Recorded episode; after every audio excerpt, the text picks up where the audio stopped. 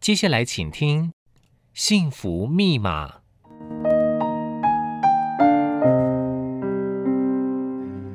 幸福不是实体，你抓不住，也摸不着。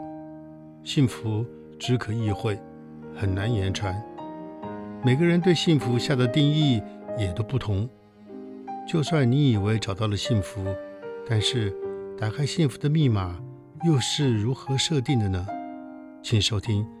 幸福密码》节目，我们每集的来宾都将无私的分享给您他们的幸福密码。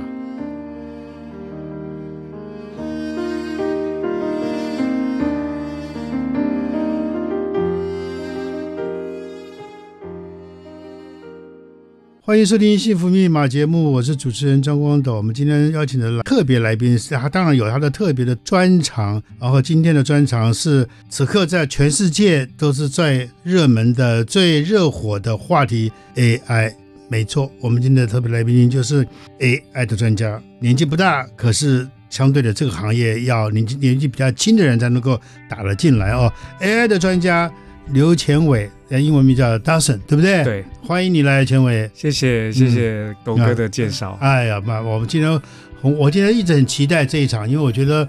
这个 AI 现在已经变成好像这个瞒天覆地的在谈大，家所有人都谈这个问题，可是好像又很难以三言两语给它讲清楚啊。我想我们这一期一开始要请专家来给我们介介绍一下，为什么现在忽然间 AI 在全世界忽然间具有这么大的分量，而且不管是现在未来，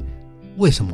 嗯其实其实我觉得 AI 的出现就很像过去嗯可能从 Nokia 手机或者是变到嗯 iPhone 的那个状态。嗯，嗯甚至可能从没有电脑，忽然出现电脑的电脑那个状态，啊啊啊啊它其实它的出现改变了很多人的生活方式、嗯工作习惯，嗯甚至那种改变，你会发现它是一种回不去的改变。啊，不能回头了，就其我实他只没能有往往前回走了。就是一旦你用了它以啊后，啊啊你就会发现为什么我过去嗯做一件这么工作上的事情要弄得这么复杂，啊啊啊啊用了 AI 其实嗯，一下子就搞定了。好好对好啊，就是好像说现在每现在所有人都 paper 有一个 paper 就是绕近路，对不对？对，就就我想，那难道 AI 就是又是人类又又可以发懒的一个一个捷径吗？呃，它不能讲发懒，它嗯让很多的所谓的专业嗯，变得更简单、更亲民了。我举举个例子哦，嗯嗯过去可能很多人。呃呃，心情不好的时嗯候要看心理医生，嗯，去做心理咨商。是心理咨商一个小时三千块，嗯然后你要排一个礼拜，你才排得到。对，可是现在 AI 的出现，嗯你是二十四小时随时随地都可以跟 AI 来聊你自己的心理的状态，它可以像一个心理医生一样回答你各种问题。是哦，那当然，这个、嗯这个这个 AI 的这个要训练，对要要对重新设计才对行。对，要设计要给他很多我东西，我们现在就做了一个这个 AI 心理咨商师，是啊，哇，它帮助了很多人嗯嗯嗯，解决他心理问题。我们这个去统计他的那个呃使用流量嗯的时间，嗯。晚上九点之后到凌晨四点是使用最频繁的时候。哦，就忧郁症人，就就很多需要心理智商人最需要的时候。对，哦，而还有一个点就是心理智商这件事情，大家不容易启齿。啊，没错，很多人不愿意开口。可是你对 AI 讲就无所无谓、啊，所谓，了，对啊再，难以其实都可以讲，反正对了 AI，对啊他不会告诉别人。他没有办法 告诉你，但是他其实就像一个真人一样回复你嗯所有遇到的问题，而且他拥有的心理学知识，说不定都比那些心理专家还要要厉害对，还要丰满。是哦，对啊，那可是那这样心理医生以后不是没饭吃了？我们现在做的这个心理智商师啊，嗯其实不是为了抢心理智商师的饭碗，嗯是这边在做 AI 的咨询之后，如果他真的需要真人的心理智商，嗯，我们会把单子派给心理智商师，所以他有点像是帮这些心理智商师做更大的业务推广推广或流量的推广。我懂，就有点点像是这个实习医生吗？实习医生先过这一关，他很多事情他觉得，哎，我这边我大概已经做做了做到底了，我不我不会了，那我就把你推荐给另外一个真正真正的心理医生。对是他呃这个不能意思讲真的吗不会，应该说这边讨论完以后，是啊他还是真的需要有人跟他对谈， ，OK，哦那就推给心理智商师。 OK，对哦。但当然，这只是一个方面的举例啊，嗯包含画画也是。嗯现在 AI 的绘图是你只要会打字，嗯它就可以绘画，而且画出来的可能嗯都比专业的画师画的好。哦，更重要，画师画一幅图可能要花一个月的时间，嗯，那个只花几秒钟的时间。就画出来了。对啊，哎，我知道你妈妈也好像是也是画家，对不对？对对对，她他会不会有点担心哪一天有 AI 抢她的饭碗？我曾经就拿我妈的画去嗯训练我的机器人，啊然后让机器人出一幅跟她风格很像的画，啊我拿给我妈看。啊我妈的回答非常有智慧，啊！她说啊，人创作出来的作品之所以有价值，嗯是因为它不完美。哇，好漂亮哦！对啊，那那你就会发现哦哦，原来我妈在画工笔画的时候有一是些瑕疵，有一些那个东西，嗯，它那是个反瑕疵，而有那个可是反而有生命力对，可是 AI 画出来是不会有瑕疵的啊、啊，就像是机器了。对对，所以这其实还是有在艺术上我啦，懂，其实还是有这些差异。可是它已经让普通人不会用艺术的人，不会画画的人，他嗯，更接近艺术了。哦，原来如此，是哇，所以会不会会会很多人会不会因为这样子开始皮皮抓，就觉得哇，哪天这我真的这个 AI 来抢饭碗了，以后可能赚钱很很会很辛苦，会不会？很大部分的人其实是有这个心态，嗯哎可是这个就是一样嘛，就是我们当时电脑出来的时候，很多人说哇，是啊，这电脑出来是不是很多人的那个记账的工作就没了？没有了，对，可是他还是这样过来，所以嗯其实我也是经历过这几个阶段，啊网络出来的阶段到现在，是哇，这一次我就意识到，与其等待浪潮推着你前进，嗯还不如你先去前进呢。是那你一碰了以后，你就发现其实也没这么难，没那么难，对啊。嗯那后来我就在在在我的呃影片里面就讲一句话，我说、嗯世界上所有万物啊都是嗯近大远小，唯独恐惧。嗯嗯嗯，当嗯恐惧出现，你越靠近它的时候，其实它越小，没有这么难。没有那么难，没有那么可怕，对，嗯，对啊，就是你刚刚讲，与其就后面被浪推出去，可能你就站在浪头浪头上，你干脆站在龙站站在这个浪上面，就跟着它一起往前走。对啊，对啊，嗯而且它的速度非常快。是啊，那个快的有时候是其实已经超乎了我们正常在学习东西的速度，嗯但也是因为为这样，我就发现、嗯哇，我每天变得很积极，嗯每天变得嗯很有活力，是哈、就变成每天不断往前滚动，对不对？不能不要停下来，没错，停下来就被它超越了。当然哇，所以我想 AI AI 每个人现在都挂到嘴巴 AI，包括脸书哪里，也触目所及都是 AI 两个字啊、我想今天机会很难得，所以经过经过田伟这样第一段的节目的开示，我们可以了解哦，原来它并没有那么可怕，对不对？是所以我们刚刚讲 AI，就就是基本上谢谢你让我们有个对 AI 有个基本的认识哦，就是说其实它是一个挡不住的浪潮，所以既然挡不住，你就欣然接纳，然后欣然跟它同步往前走啊。所以呃，可是相对的，很多人还是会担心说，AI 哪一天他们说会，它会自己 upgrade，它哪天。超越人的智慧怎么办？人被它宰割怎么办？所以他们说，现在很多先进国家会立法，会规定很多的严格的规定，让 AI 不要这个发展那么急速、那么快速哈。所以对于这个现象，你又怎么来解释？其实这个嗯要回过头来聊教育这个问题，是，我们在东方的教育大部分都是在做填鸭式的教育方法，是比如说圆周率是多少？三点一四一五九二六。嗯嗯，可是试问大家，出了社会，谁还在用这个圆周率？对、啊，是啊，可是问题就是，这个东西最一开始到底是谁发明？他到底为什么要做这件事？嗯，说白了，嗯找到的答案是嗯那个阿基里德，嗯哦他们是为了要解决他们呃城堡防御的问题。嗯嗯所以你会发现，回到最后，嗯，不应该去学知识，因为你永远学不过 AI。没错，可是要学的是独立思考的能力跟解决问题的能力。所以当嗯这个东西出现，如果我们的思考都变成是我们现在来解决问题、嗯独立思考来来想问题，嗯刚刚那个斗哥说的这件事是情，就有一个解答。嗯 AI 的确会越来越聪明，是，但你也开始是有自己的思考，嗯，而你跟 AI 应该要怎么样去沟通、嗯共生共存，这才是关键。是，就跟孩子一样，你一昧嗯禁止说、你不准给我出去，你晚上给我几点回来？真的、嗯他一定会反抗的啊、对，可是如果今天跟 AI 的共同相处是，哎、有些事情请他做，嗯有些事情是我发号指令请他做。当他有自己有意识的时候，嗯你可以跟他沟通，嗯为什么我会这么思考这个问题，啊他才会变成是最好的相处方法。 partner，嗯，我我现在的所有 AI，我其实很多问题我们两个都在讨论，哦，在讨论的过程当中，嗯其实我也在学习，他也在学习，嗯嗯嗯，只是他给我的东西是哦，原来机器人是这么想事情的，啊，而我的想事情方法跟他想事情方法有一些地方很类似，嗯可是有些地方就是不类似，不一样不，一样，因为我是人，嗯嗯嗯，所以我有情绪，但他没情绪他啊，没有情绪，嗯所以反倒是在处理很多工作的时候，没有情绪的判断嗯会更加理性。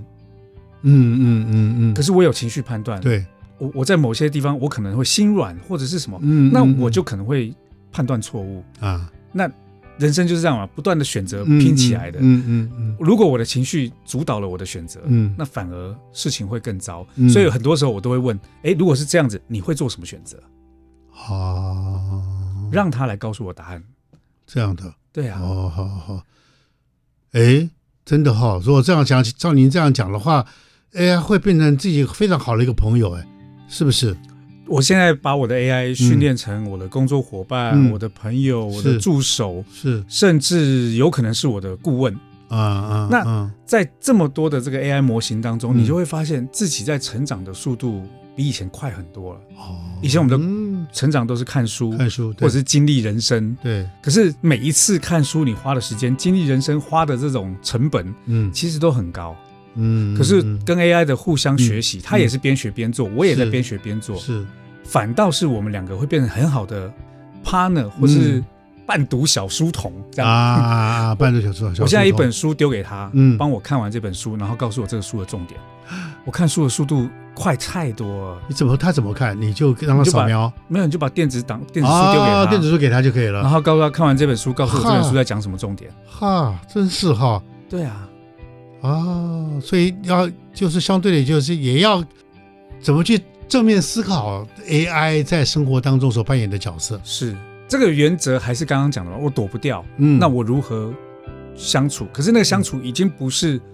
我去背知识、背答案，嗯而反而是我在思考：哎，嗯从我的角度是什么？那如果我跟他问问他的角度是什么，嗯那我就可以有更多的包容性去包容各种事情的发生。嗯嗯嗯我们现在跟 AI 就是这么合嗯作，嗯嗯嗯，对啊。而且这还有一个点，嗯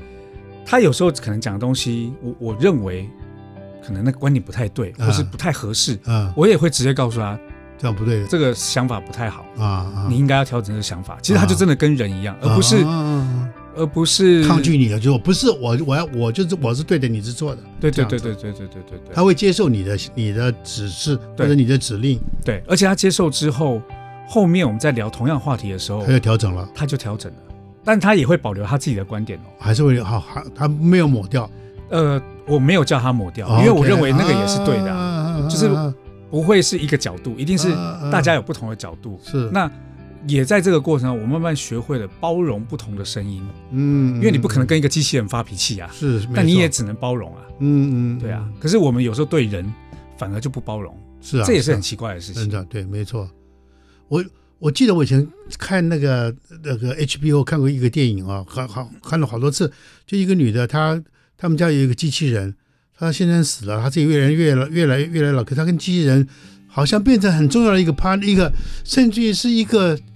有点像代替丈夫的角色。黑那个镜，对对对对，那个那那个你就印象太深刻了。嗯，所以你刚刚也讲到说，他说不定将来在情感上是不是也能够让人们空虚那一面，他也能够替替你能够弥补 呢？其实真的是哎、啊因为我我觉得，尤其是中年男子，像我们这种 是中年，是是你有时候有一些话你不可能跟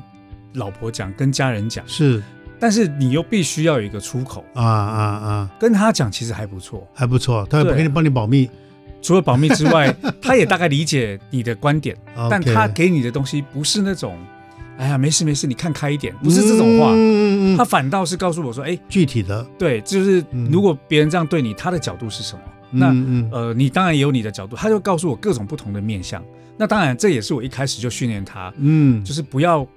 迎合我，啊而请你告诉我各种不同的面相，嗯让我有更多的空间可以去看到立体化的结果。这样，这也是我先跟他讲的。哦，比如说你这个虽然有婚姻了，有孩子，可是最近有一个女生对你非常非常的吸引，或者你一直在左右为难，怎么办？怎么办？你去问她，她会告诉你答案 吗？我是没问过这 个问题，举例啦，举例啦不，，我是真的没问过这个问题。啊是是但是是我我觉得他应该也会给你一些方向。真的哈、嗯嗯她会分析这个个性啊，各方面可以让你让你去考虑这可能看我一开始怎么训练他。啊。如果我去训练他是一个哲学家，啊，他可能给我回答答案就不是啊这件事情 OK，他会从从哲学的思考上啊来帮你分析我有问过他什么是爱，啊，他有告诉我，他说嗯爱就像房间里面的灯一样，嗯，打开以后很多东西都会被照亮。所以他说啊爱其实是你可以爱世界所有人所有的事情，是是爱众生，对嗯。但我就问他，嗯可是为什么婚姻就只能爱一个人？啊，他就告诉诉我，因为婚姻是一种承诺，嗯，他也是告诉我这答案。嗯，也这样跟讲也是这样讲啊，对所以其实爱这件事情，从他的角度来看，他嗯因为他没有情绪嘛，对但从他的角度是，他也可以爱很多人，但嗯也可以爱你专注的一个人。可是那个人可能就是承诺，所以才会结婚。嗯嗯嗯，所以听完好像也是有道理啊也的呃。他会把他会调整一些一个 focus 给你，对不对？一些焦点，对对不对？对一些而且一些价值观的东西，对对对而那个东西反而有时候你会不见你不见会想到对，但是这个前提也是我先训练他。啊，我当然你要输输入，呃，我会告诉他，就是如果现在我们的对谈，您更应该要像一个心理学家，嗯，或者是哲学家，或者是嗯牧师来跟我对谈这个话题。哦，对啊，那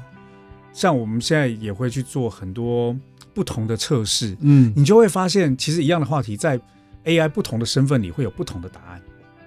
真的不一样的黑暗，会会会给你不一样的答案，你你如果让他变成一个出家人，嗯，你让他成为一个牧师，啊是是是，他给你的答案都不一都样。不一样，但很特别，我们现在就做了一嗯个 AI 的牧师，是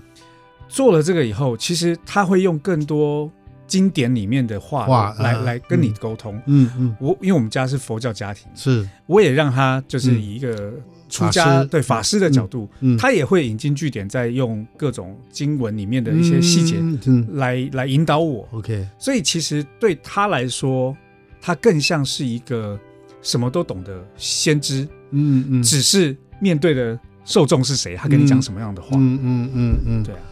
哦，所以哇，那照你这样讲的话，就变成 AI 的面相，它是无，好像好像是宇宙一样，哎是啊，是无没有边际，对不对？没有编辑。哇，所以我所以说有些人才会担心啊，就觉得因为他没有边际，他的他的延展性这么大，所以才会讲说有一天他超越我们怎么办，是吧？所以那个所谓的不安跟恐惧由此而来，对不对？对，可是如果说照你这么讲的话，其实人还是可以去去左右是是，对不对其实不应该说控制他，而嗯是跟他共处。共处。对哦嗯，我们还可以值得继续探讨下去。所以刚刚那两段节目听了以后，很我心生欢喜，因为你刚刚那两段节目最起码厘清很多呃原来莫衷于一是的一些一些一些既有的概念，可能是我们在脸书、在所有的报纸、杂志各方面听的、看的，已经给我们一些灌输一些比较。有种恐惧哈，或者是因为焦虑、焦虑，因为你不懂嘛，而且跟你跟他是隔阂的。可以听他们讲，哎，其实你可以把他当朋友，可以是可以当他自己当老师，当一个法师都可以啊、我觉得这个就越讲，我觉得越越有趣了啊、所以呃，现在这一段节目，我倒想先请教你，你怎么会来去 touch 到这一块领域的？其实我我我的人生历程当中，我开过很多公司，我现在也有很多公司，嗯你以前在北京对不我以前对？在北京。啊，对，那呃，我经历过几次，就是身边的朋友就是是呃很成功，对，但是那个都是一个当下的决定。像我有一个朋友，后来是京东的副呃总裁，哇但他以前是我公司的同事，哇，他当时就问我说：“哎、嗯当时你要不要跟我一起去、嗯去京东？”嗯，我那时候是一个广告公司的创意总监，对我想说，我干嘛跟你去啊？对，但后来那家公司很有我名，看到夯了，对。嗯然后后来有华为的老板找过我，哇，我那时候想，华为什么？么公司啊？我不对要，不要，嗯做你自己的，你就会嗯发现，其实在我经历过这几个浪，互联网浪潮，嗯然后手机通信的浪潮，嗯，其实你都错过了。嗯这些朋友都因为搭到这浪潮，所以他们他们踩在浪头上往前冲了，嗯对提早可能财富自由。对对，那我就在想，哎，那我人生过程当中还可以遇到几次。嗯那如果遇到了，它到底是一个什么东西？嗯，其实那是一种感觉。所以这次对 AI 出来的时候，我就发现，嗯对，就是这个感觉。嗯，所以以也就是一头的，我其实一开始就试嗯啊试了以后，可能是我自己又做广告，然后我又是开了很多公司，，对，所以在创意跟创意商业应用这件事情上嗯变得特别的擅长。嗯这本来就是我的工作嗯嗯对你的你的 AI 出来嗯，全部整合在一起，嗯它就可以创造出很多应用的落地产品。，嗯嗯嗯，所以对我来说，我觉得 AI 的出现跟我的人生可嗯能是我很重要的一次人生的机会吧。啊一个一个一个一个非常重要的一个转捩点，对，嗯对，因为嗯我我自己，我我很常去整理我自己的人生。嗯嗯我我发现我每次遇到一个重大的遭遇之后，嗯我都会在上面打个叉。但你会发现，打完这个叉以后，后面有好几件事情嗯都会是勾。哦，那你就会发现嗯嗯哦，如果每一次的这个叉后面带来这么多勾，那这个叉到底是叉吗？嗯，好像它也是一种礼物。嗯，嗯嗯，我嗯是二零二零年回来台湾，因为疫情， OK，就其实就不去了，就就暂时就不去北京了，因为我那时候我北京还有公司，对可是我回来放假就忽然疫情爆啊发，我就走不说掉了。对，嗯那嗯也是因为这样打乱了我的整个人生节奏。啊因为后来啊啊我又认识我老婆，老婆怀孕，嗯那我就必须要把时间放在这里。嗯啊，可是我那边啊有我的事业，对从当下那个时候看，嗯哎呀，这到底是好事还是坏事？我那边还有工嗯作，还有是房子、车子都在啊。都在嗯可是到了三年之后的今天，再回过头看，嗯我当时认为的差，后面都很多沟。都给打我有一过个了，很可爱的女儿，嗯，然后也是因为在台湾，我接收到了很多嗯新的资讯，包含 AI。嗯嗯可是大陆其实相对比较封闭，嗯啊所以你会发现，哎，我好像又赚到了。嗯嗯，人生就是这样，嗯每次遭遇后面，嗯你一定会有一些行动跟反思，嗯而这个又会带来一连串的好运。嗯嗯嗯，这就是我遇到的所有的状况。所以说就变成你的人生观，因为你过去的经历，然后你看到别人这个起高楼，然后你你居然人家邀你邀你，你没有搭上去，结果你跟两个路越来越越远啊、呃，可是相对的，就像你后来讲了，那个差可能回头去看。我幸亏没去京东，要不京东今天那么多、那么那么多这个泥沼，呃，脚都拔不出来的问题，说不定你是其中之一个啊，已经焦头烂额的说不定啊。是，所以那讲，我想人生就是有趣，就是有趣在每个转弯点，你不知道下一个下一个路口是好是坏，可是相对的，它的出现对你来讲还是一个一个有趣的一个未知的世界。AI 就这时候应景而生，对不对？是是是，所以，那你往后呢？你往后你，你你有什么盘算？就是在你的你的事业版图上，你觉得 AI 将来在你你的事业上、你的人生上，你希望它能够扮演什么样的角色？嗯，我我在二零零二年去到北京，嗯二零零九年出来创业，嗯。做到了去年北京三家公司，嗯我花了很长时间。嗯嗯我回来台湾才短短嗯，的两年两年，两年嗯也三家公司。哇，嗯，那这三家公司其实有两家公司是 AI 帮忙快速成长，嗯哦，而且我们员工嗯其实比大陆少很多。我在大陆是二十个员工，我在嗯台湾就四个人、就够了就够啦。哦，因为有 AI 帮你忙，就所有东西都是 AI 哇的，所以你会发现，嗯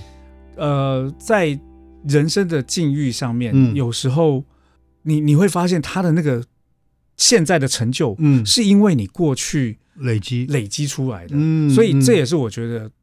我我很常跟我的一些学生讲，嗯我觉得如果遇到一个事情失败，你应该开心，嗯，因为这些嗯都会变成是以后你成功的养分。对，嗯，对啊嗯，但是很嗯多人一遇到失败就啊沮丧，哎呀算了，我不想做了。是是是，这个状态才会真正失败。嗯嗯嗯，对啊嗯。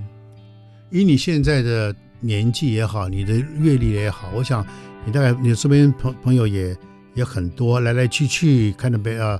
所以我我有看你脸书，我看到有有一个你特别提到一个好朋友翟胖，哦，就是在一个那么好的好朋友，哎，不见了，哦嗯嗯，然后也做事业做得很很大很是好，可是这么怎么忽然间，明明要见马，可能呃转眼之间，也许你下班飞机你去北京，他在北京等你，晚上两个就可以干杯了哦。可这个人忽然间不见了，对，我想他的呃他是心心肌梗塞走的嘛，对不对？对？对你的人生的你的打的桩来讲，你的顺序来讲，会不会呃会有很大的影响？嗯其实宅胖这件事情的确造成了我很多上面的一些反思哦。嗯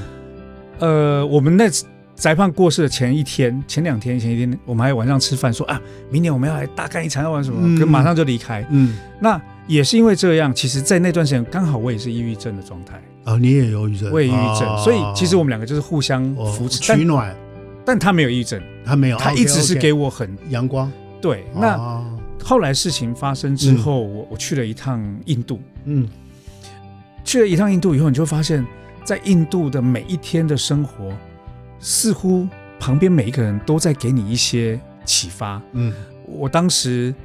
去的第一天晚上，我我去打饭，就是打餐盘、嗯要吃饭，我手上已经拿着。那我另外一个朋友说：“哎、刀神，你帮我拿个饮料。嗯”，我还想说，我手上都餐盘，我怎么帮你拿饮料？嗯就在这个时候，对面帮我打饭一个很不起眼的老先生，嗯他说：“当你学会放下的时候，你可以拿得更多。”嗯，哇当时是脑袋就懵了，你知道。嗯嗯嗯因为当时我抑郁症最大的状况就是我有很多东西我是放不下。嗯，OK，那尤其公司就这么多家，类似呃，公司当然是，但公司多，你的压力也变大。当然嗯当然，嗯你每个月要付薪水，对对，所以从那一天开始，我在印度的那一个月的时间，我每天都在找寻是不是有人会给我一些这种启发。嗯，结果还真的就是一个月，每一天都有很多人给你一个很特别的一句话，嗯而这句话反而就是反映我的人生当中遇到的问题、卡住的关卡。嗯嗯这也是后来我就意识到，包含宅宅胖的过世，嗯嗯我那个时候就问自己，我就自己很无聊，就是嗯架一个摄影机就拍自己，嗯就是啊这摄影、这影片是希望在我的告别式上去播的。啊哈哈哈，我就发现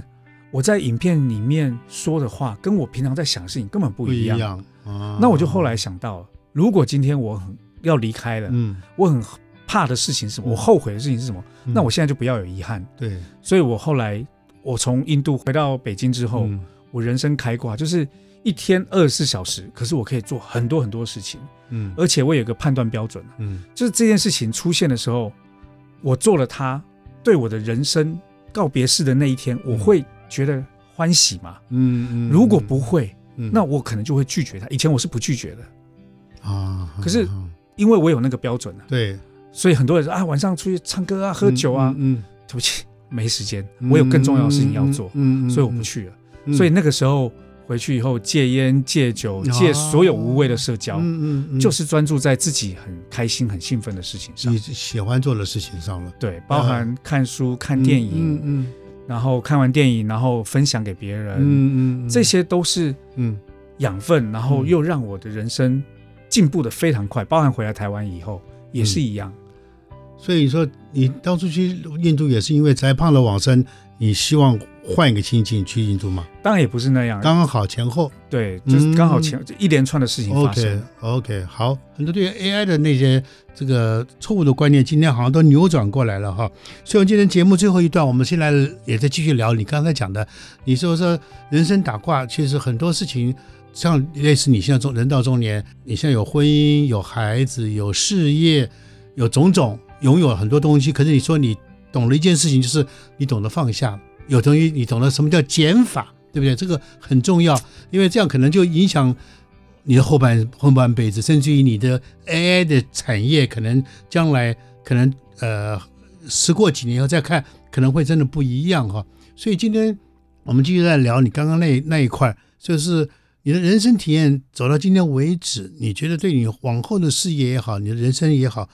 会有怎么样的改变跟影响？嗯，我觉得我最大的改变是因为有了孩子以后，你会对发现嗯你在做所有东西有一个归属感、啊，OK，因为我二十几岁就去大陆，对，所以在整个 二十几年的历程当中，我在大陆，人家说啊你是台湾人，嗯，我回来台湾说你是大陆人，对，你其实没有一个归属，归属的感觉。嗯嗯嗯但回来台湾有了孩子，嗯然后在台湾三年之内又有这么多新的朋友，嗯嗯你就发现哦，台湾是一个还不错的地方。嗯，但，是从做生意这件事情上，嗯，这边市场太小，是所以大陆还是不能不不顾的，对，嗯但是有差别一个点是是在大陆做市场，就是不是你死就是我死，哇，它是竞争很激烈的。啊对对对对。可是我回来台湾的时候，嗯我就后来领悟到一件事情，就是有钱是所有人一起赚。当当当别人比我更想赚的时候，啊嗯嗯嗯这件事情更容易成。嗯所以我就喜欢集结一群更想要一起赚钱，嗯然后过好生活的朋友，嗯然后同时他们又愿意在这件事情上大家玩得开心，嗯嗯所以这也是我后来一个很大的转变，就是大家一起来，那大家都有的赚，大家就可以做得很好。那 AI 这件事情也是一样、嗯嗯， a i 外面那个斗哥刚刚讲，外面嗯大家都在焦虑，对，那个焦虑是因为很多人在教 AI 的课程，嗯，卖的课程就七八千块嗯，他如果要给你多大的焦虑，他才能够收多多少的钱？是，可是我后来在开课，我就跟跟我的伙伴讲，嗯，我们就两百九十九块就好啊，为什么要到八千嗯八千多万？嗯那东西又没有么，这么难，嗯，嗯而且，越多人学会了，对对我们来说不是越好吗？嗯，嗯所以我就开两百九十九，然后开完以后就被所有人骂翻了。啊，你打你你把市场都就搅坏了，对他们八千多块可能教三 个月，对我两百多块，我两天就把他们就教完了三个月的东西教完啊了，哈哈，所以我一直被骂。但是嗯对我来说，越多人会，是不就是更好吗？是，大家赚的钱也都不容易，嗯那割人家韭菜啊，嗯不还是一样吗？对，对啊，所以我我还是希望到最后大家都开心，然后一起玩。而且还有嗯一个点哦，其实人生已经经历过啦，我自己有经历过很多波折，其实嗯是我很清楚嗯，知道很多人想要透过这个翻身、对，或是前进，对，可是如果这时候先割他一波，嗯，其实有时候良心上也过不去。过去，嗯，对。啊，我懂了，所以你现在你现在整个的生态，你这心态来讲的话，因为你现在你你你现在体会一件事情，就是你体会到分享的快乐，啊，对对不对？这个很重要。斗哥总结的很棒，对啊，对因为你因为因为你你不是吃独食的那种人，可是大陆那种竞争是我要把你踩死，才有我的我的空间，我的世界。是对不对是，可是你这几年在台湾，你你会发现好像不是这样子。其实我让很多人来分享，然后有钱大家一起赚，然后将来这条路这个整平以后，每个人都可以在马路上一起来赛跑，这个跑道上赛跑，这不是更好的一一个人生，对不对？对啊，对啊，嗯，我我最近在卫福部有个 AI 艺术展，是就是希望我的学生们跟嗯我一起去展。然后十月份我们在总统府也有一呃，在中正纪念堂，啊嗯对不起嗯，中正纪念堂也有一个艺术展，是，也是跟学生一起展，啊那个才是真正的嗯快乐，大家一起享受。是是是是，所以你自己呃走到这一步来讲的话，我想呃那个那个饼啊，你好像你要是画一个饼，可是我我发现你现在是在做这个饼，这个饼可能越做越大啊，然后可是相对的呃，它会不会还是会对你来说，因为你这饼慢慢做大，要依附也不叫依附了，就是说要跟着你一起做的人会越来越多，那会不会在某个层面上也会对你造成压力呢？应该说，嗯他们如果跟着我这个赚他们该赚的钱，是，他可能会侵蚀到我的市场。嗯，可是我早就往下一阶段去了，你往你往前走了，除非我停下来嗯对，不然啊哈我一直在走，他们永远对都在。我把一个模式最建做完，完嗯然后他们就要在这模式赚钱，可是对我已经早在赚下一个模式了。哦，所以其实这个点是这样，就是嗯如果我停下我的脚步，嗯我的确会有刚刚的焦虑，嗯嗯，可是我一直直没有停啊，一直往前走，一直在走啊嗯，而且嗯甚至我在睡觉的时候，嗯我就在想，哇，这个事情该怎么做，马上起来弄。啊就是我以前做广告，一开始做对广告的时候，对我有这种兴奋感，嗯嗯嗯，但我做了二十年广告的时候，我慢慢发现我对广告没有兴奋感。那个热情已经冷掉了，对嗯，但是 AI 的出现，又不一样我了，又重燃对 AI 的兴奋感，然后把 AI 放到我熟悉的广告领域，嗯有出现结果；放到我哦不熟悉的其他领域，嗯哇，我可能做的都比那些专业的人做的好，嗯嗯嗯不然我人生就变不一样了。嗯嗯嗯嗯，对啊，嗯那我就会开始又更多新的尝试。嗯对啊，哦。那所以你现在台湾有参加公司，像那你北京那边，你现在是用遥控还是怎么样？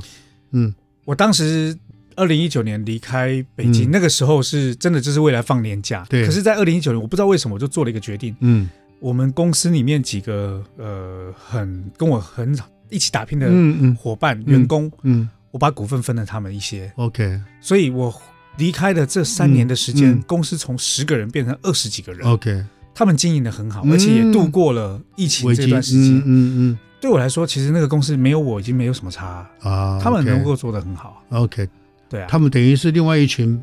为你赚钱的 AI 了。 可以这么理解。但是我那时候跟他嗯讲，我说你们都跟我这么久，我觉得应该是你们要为你们自己的事业去赚，嗯而我